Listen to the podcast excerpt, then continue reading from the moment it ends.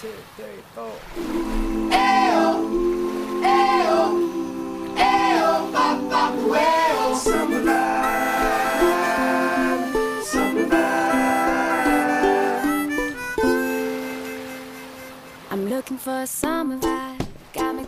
各位听友，大家好，这里是静听书屋，我是主播空谷悠然。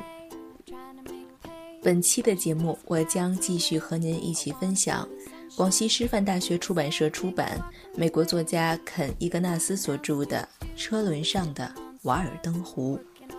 由于版权和节目时长的原因，本期的节目将是我们和您分享这本书的最后一期的节目了。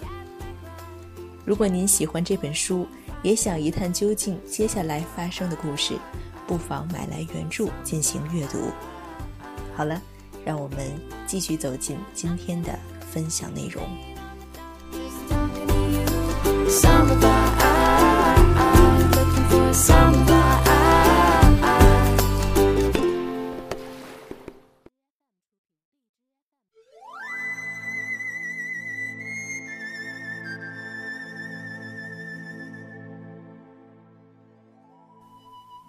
我又想到了那三个词组成的信息。一股汹涌的急切之情醍醐灌顶，就像飞碟所到之处都笼罩在一片庞大的黑影之下。车道上一片安静，我的车旁是一个简易的篮球架，上面只有一个篮圈，球架旁是刚刚修剪过的草坪，空气里还飘散着清爽的草味儿。院子里的树木伸展着葱郁欲滴的新叶，瓦蓝的天空中点缀着几片月末的云朵，我却有一股乌云压顶的预感。眼前有一个机会，一个转瞬即逝的机会，一个可遇而不可求的机会。我要么疯狂一把，要么继续做一只寄生虫，一个推车小工，永不翻身。时间就要耗尽了。我心急如焚，仿佛看到明天的我找了一份正式的工作，明天的明天我就四十岁了，明天的明天我寿终正寝了。我曾听人说，除了经历和故事，我们什么都留不下。忘掉血液、骨骼、基因和细胞吧，那不是人之为人的根本。人生是由一段段经历、一个个故事组成的。我们从自己积累的阅历中提炼出壮丽动人、包罗万象的人生故事。我们给自己经历过的事儿、遇见的人、到过的地方赋予不同的含义。当我们跳出自己的故事时，往往会特别迷惘。如果我们在关键时刻选错了路，不能扮好自己的角色，那么故事就会分崩离析、词不达意。我们只好大段大段的删除、修改情节，甚至扯下原来的书页儿。于是，我们便迷失了自我，失去了个性。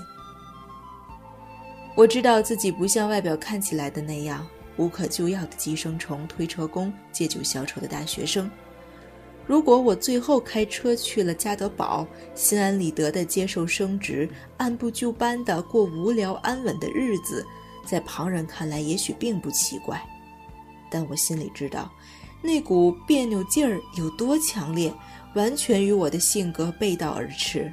所以，我从车里出来，回到房间，拿起一把剪刀，剪碎了橙色的围裙。紧接着，我开始收拾行李，把衣服、书和野营用具塞进箱子。一个星期后，我驶出爸妈家的车道，上了公路。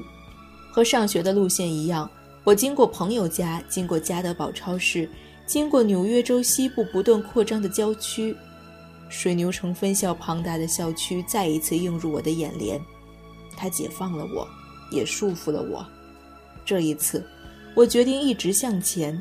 这一次，我不再回头。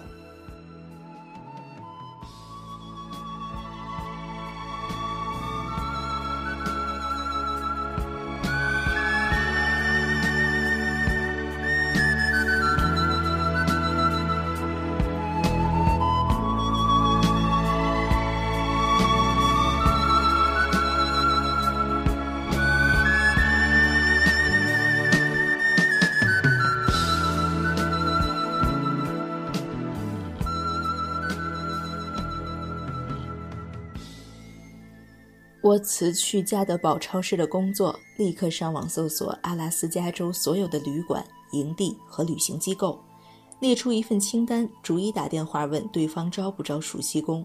答案都是不需要。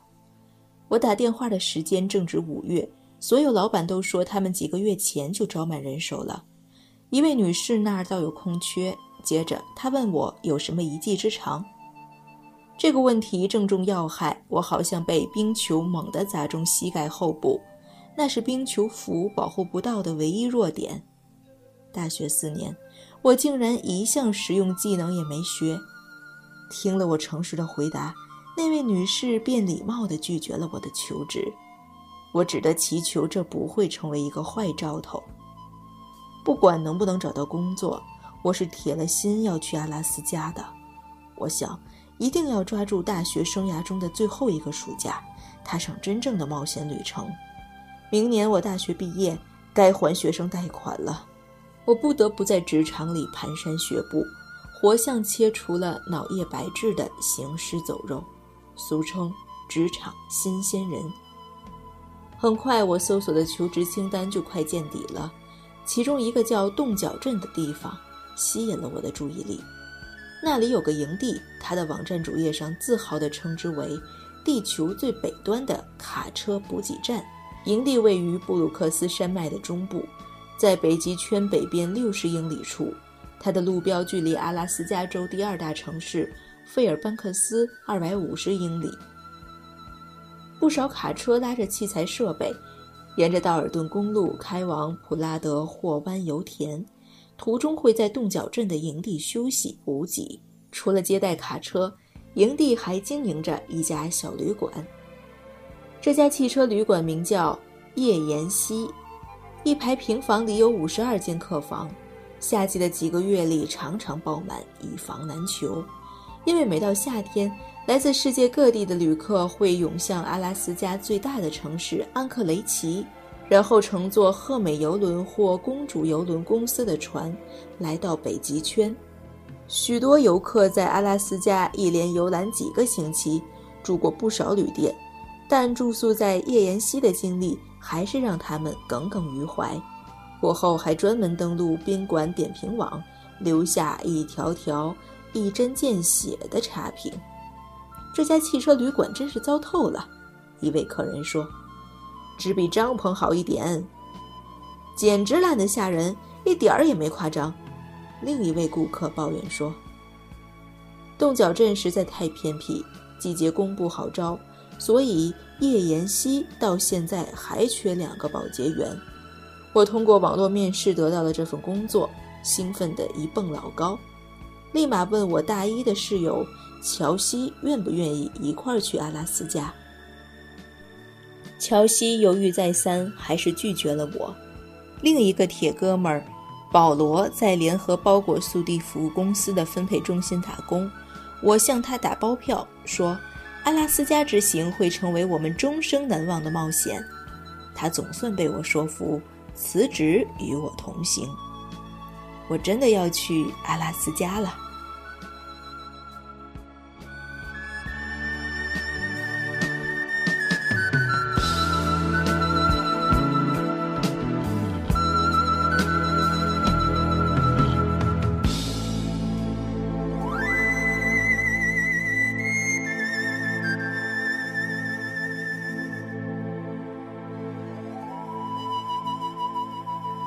我的车并不适合洲际旅行，于是开口向爸爸租借 SUV，他答应了。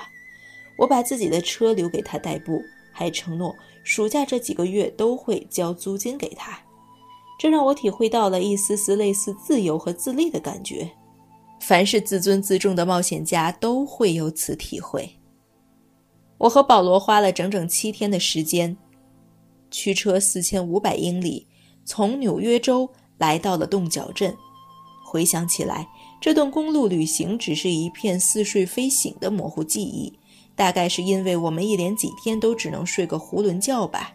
我俩一个开车的时候，另一个打盹儿，几乎要干满二十四个小时才能歇口气。饿了靠花生和牛肉干填肚子，渴了就喝一种叫鲍勃博士的饮料。一种超市自营的牌子，廉价版的胡椒博士。唱着汤姆·科克伦的《生活是一条公路》，我和保罗时而奔驰在辽阔的阿尔伯塔大草原，时而紧急刹车，险险停在玉空河畔的一群野牛面前。我们总会神侃海聊到无话可说，然后又煞有介事地长谈最想做什么动物，甚至最想上什么动物。我俩觉得自己一下子从囊中羞涩的学生变成了胆识过人的冒险家，哪怕只能在这个短短的暑假里冒险。经过一个星期的公路之旅，我们进入阿拉斯加的地界，来到洞角镇，却舍不得就此停步，还想在广阔的荒野闯荡一番。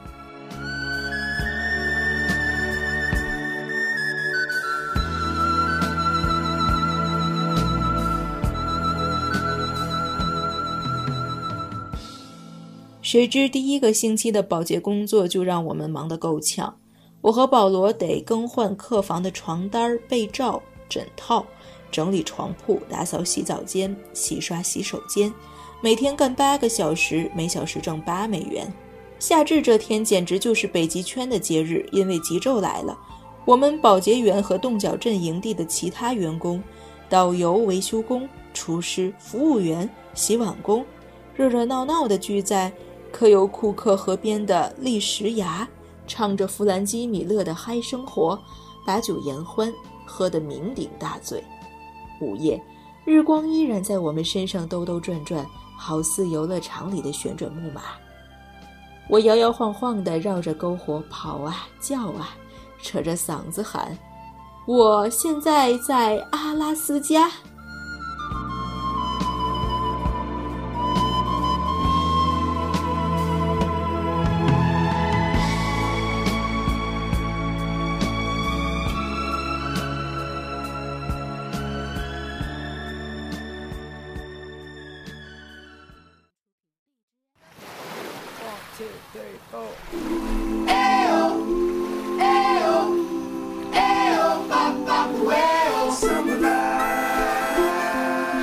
以上就是本期节目的全部内容了。我和您分享的是由广西师范大学出版社出版的，由美国作家肯·伊格纳斯所著的《车轮上的瓦尔登湖》。截止到本期的节目呢，这本书我要和您分享的部分就到此结束了。如果您想一探究竟后面的故事，也可以买来原著进行阅读。很感谢这么多听友的一直聆听，大家的每一次留言都能给我们静听书屋以很多的鼓励，谢谢你们。好了，我是主播空谷悠然，让我们下一期节目再见。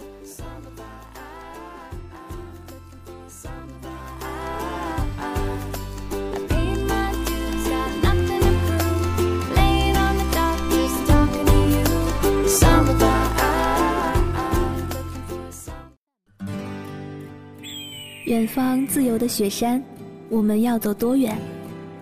在沸腾的世界中，哪里有长满苔藓的清泉？在已是枯荣的树下，你是否看过日落时金黄色的海？漫天飞雪的时刻，你愿意和谁围坐在炉边，谈谈心事，聊聊天？公众账号搜索“静听有声工作室”。很期待在那里和你相遇。